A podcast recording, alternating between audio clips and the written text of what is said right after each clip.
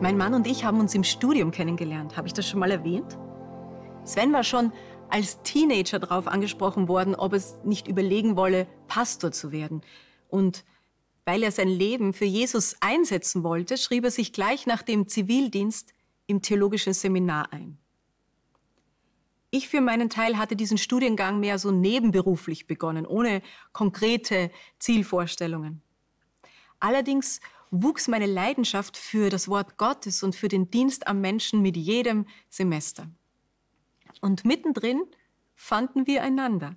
Zwei Leute in den besten Jahren voller kreativer Energie und bereit, die Welt zu verändern.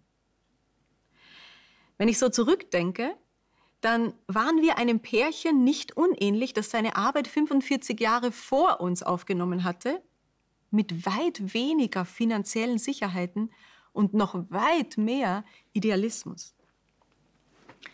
Als Tammy und Jim Becker sich 1960 ineinander verliebten, da waren sie sich schnell einig, dass sie zusammengeführt worden waren, um die frohe Botschaft von der Liebe Gottes unter den Menschen zu verbreiten.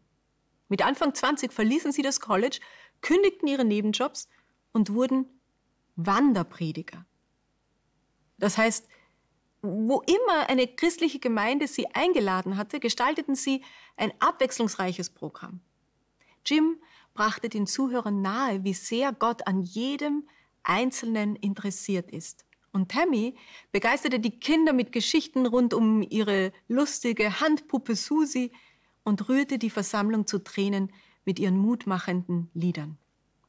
Nein, es war kein leichtes Leben, mit zwei Koffern durchs Land zu tingeln, in einem alten Wagen, der noch nicht abbezahlt war, ohne zu wissen, wo man morgens, morgen schläft. Aber wenn die beiden den Abend beendeten mit den Worten, Gott liebt dich, ich weiß es ganz sicher, dann öffneten sich Herzen für den Glauben und das war alles, was sie wollten. Schließlich wurde der Produzent eines christlichen Fernsehsenders auf das Paar aufmerksam. Und er bot ihnen an, eine Kindersendung zu übernehmen, wo Tammys Schauspieltalent und Jimmys, Jims Gabe zur Verkündigung erst so richtig zum Vorschein kam. Das Programm wurde ein großer Erfolg. Jim entwickelte daraufhin eine eigene christliche Show für Erwachsene, die heute unter dem Titel The 700 Club oder auf Deutsch Club 700 bekannt ist.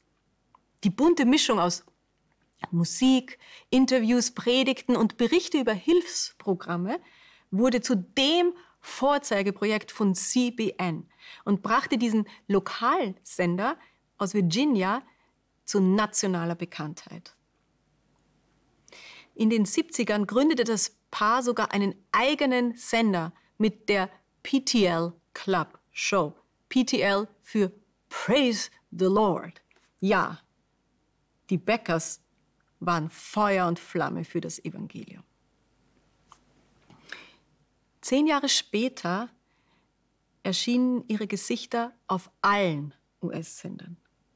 Nicht weil ihre Botschaft von der Liebe Gottes Eingang in das breite Interesse der Öffentlichkeit gefunden hatte, sondern weil ein Bericht der bundesweiten Telekommunikationsbehörde dem Ehepaar finanziellen Missbrauch vorwarf. Unter anderem hatten sie über einen TV-Spendenaufruf 350.000 Dollar zur Unterstützung von missionarischen Programmen gesammelt, das Geld aber in Bauprojekte ihres Netzwerks gesteckt. Und sie hatten Zehntausenden Zuschauern eine lebenslange Mitgliedschaft verkauft und ihnen dafür auch Aufenthalte in Luxushotels versprochen, die nie eingelöst wurden. Am Ende wurde bestätigt, dass die Bäckers mehrere Millionen Dollar aus privaten Fördergeldern verwendet hatten, um sich Sportwegen, Pelzmäntel, Luxusartikel und feudale Apartments zu leisten.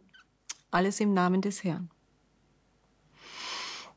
Ja, diese Enthüllung war der erste Skandal, der Fernsehevangelisten ihren schlechten Ruf einbrachte. Satire-Shows von damals machten sich darüber lustig, dass die Männer Gottes heutzutage nicht mehr prophezeien, sondern lieber profitieren. Zuschauer, die früher vielleicht aufgehorcht hätten, wenn am Bildschirm über Sündenvergebung gesprochen wurde, schalten heute angeekelt um. Wie traurig, wenn man bedenkt, Jim und Tammy hatten ursprünglich nur ein Ziel. Jeder Mensch sollte erfahren, wie sehr Gott ihn liebt. Wann hatten sie begonnen, sich im Dienst für Gott persönlich zu bereichern? Es bleibt unklar. Klar ist aber, dass beides nebeneinander nicht möglich ist. Niemand kann großen materiellen Gewinn abschöpfen, indem er Gottes Liebe weitergibt. Denn sobald Gewinn im Spiel ist, ist es nicht mehr die Liebe Gottes, die beim anderen ankommt.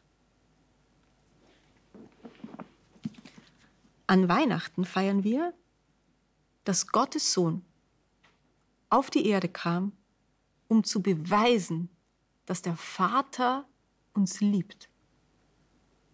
Was war das Zeichen seiner Ankunft?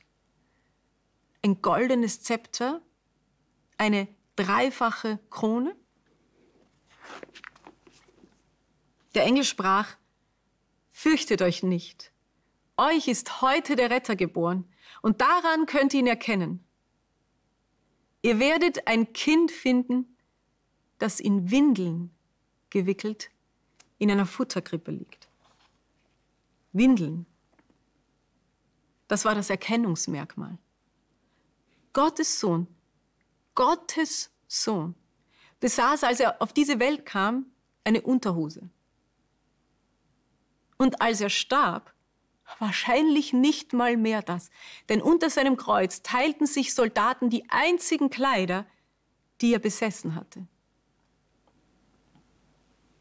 Ich weiß nicht, wie es Ihnen geht.